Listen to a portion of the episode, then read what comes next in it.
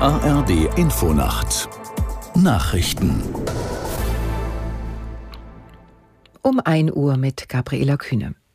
Im nördlichen Teil des Gazastreifens ist offenbar eine Schule der Vereinten Nationen beschossen worden. Dabei soll es laut UN-Palästinenserhilfswerk zahlreiche Tote und Verletzte gegeben haben.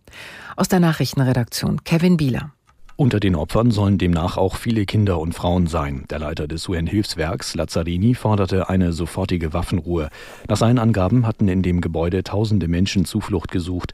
Das israelische Militär erklärte, man prüfe die Berichte. Es gab auch Spekulationen, ob es sich um eine fehlgeleitete Rakete palästinensischer Terroristen gehandelt habe. Unterdessen haben in Israel Zehntausende Menschen bei einem Protestmarsch die Regierung aufgefordert, alles für die sofortige Freilassung der Geiseln im Gazastreifen zu tun.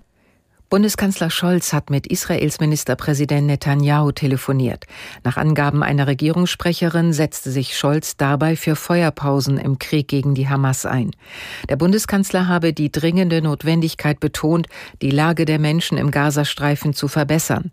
Humanitäre Feuerpausen könnten zu einer wesentlichen Verbesserung der Versorgung der Bevölkerung beitragen. Scholz habe außerdem noch einmal unterstrichen, dass Deutschland unverbrüchlich an der Seite Israels stehe. In der spanischen Hauptstadt Madrid haben wieder mehr als 100.000 Menschen gegen die geplante Amnestie für katalanische Separatisten protestiert. Diese hatte der sozialistische Regierungschef Sanchez zwei katalanischen Parteien im Gegenzug für die Unterstützung seiner Wiederwahl zugesagt. Organisatoren der Kundgebung waren zahlreiche Vereine der Zivilgesellschaft, aber auch Oppositionsparteien hatten zur Teilnahme an dem Protest aufgerufen. Die Sozialisten werfen der Opposition vor, eigentlich deshalb zu protestieren, weil sie die Niederlage bei der Parlamentswahl nicht akzeptiert. In der deutschen Fußballnationalmannschaft die deutsche Fußballnationalmannschaft hat ihr Testspiel gegen die Türkei verloren. Das Team von Trainer Nagelsmann musste sich mit 2 zu 3 geschlagen geben. Aus Berlin Martina Knief.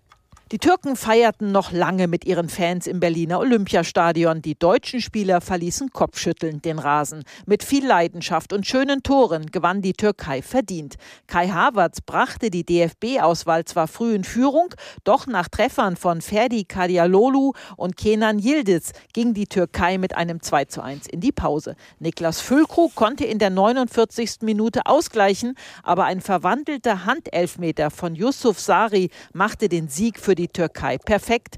Das waren die Nachrichten. Das Wetter in Deutschland. Überwiegend stark bewölkt und vielerorts Regen, teils schauerartig, Tiefstwerte plus 8 bis minus 2 Grad. Am Tage wechselhaft, viel Regen, teils schauerartig, maximal 7 bis 15 Grad. Morgen stark bewölkt. Die Zeit, es ist 1.03 Uhr.